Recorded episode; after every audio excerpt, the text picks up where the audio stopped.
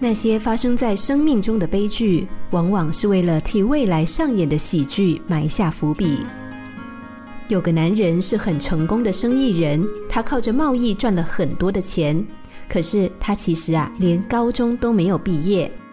在那个违规补习仍然盛行的年代，有一次他的高中导师宣布要替大家举行课后辅导。虽然美其名是辅导，但是当然有额外收取补习费。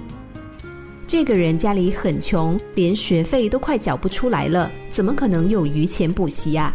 加上导师说课后补习大家可以自由参加，所以他就顺理成章的没有加入补习的行列。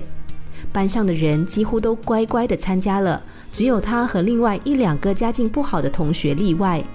不料老师却开始刁难这些没有补习的人，找尽各种借口，不断的记他们的大小过。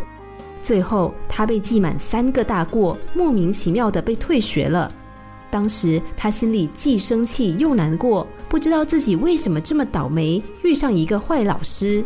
他怨叹自己为什么这么穷，如果家里经济好一点的话，这一切都不会发生了。可是这场生命中的波折，却把他推向了另一个高峰。失学的他试着做生意，不料第一次批发就赚了不少钱，让他信心大增，也就此发现了自己的商业天分。事隔多年，他想起当年的那个老师，才发现那个他曾经最怨恨的人，竟然是老天安排的贵人。人生是难以预料的，老天有时候会用最荒谬、最冷酷的方式，促使我们往前走。在生命的道路上，有时候莫名其妙掉下一块石头，把我们砸得头破血流，我们又怨又恨。但后来我们才会发现，这块石头并不是普通的石头，而是一块开启成功的敲门砖。碰上不如意，先别抱怨，也别哭泣，更不要怀忧丧志。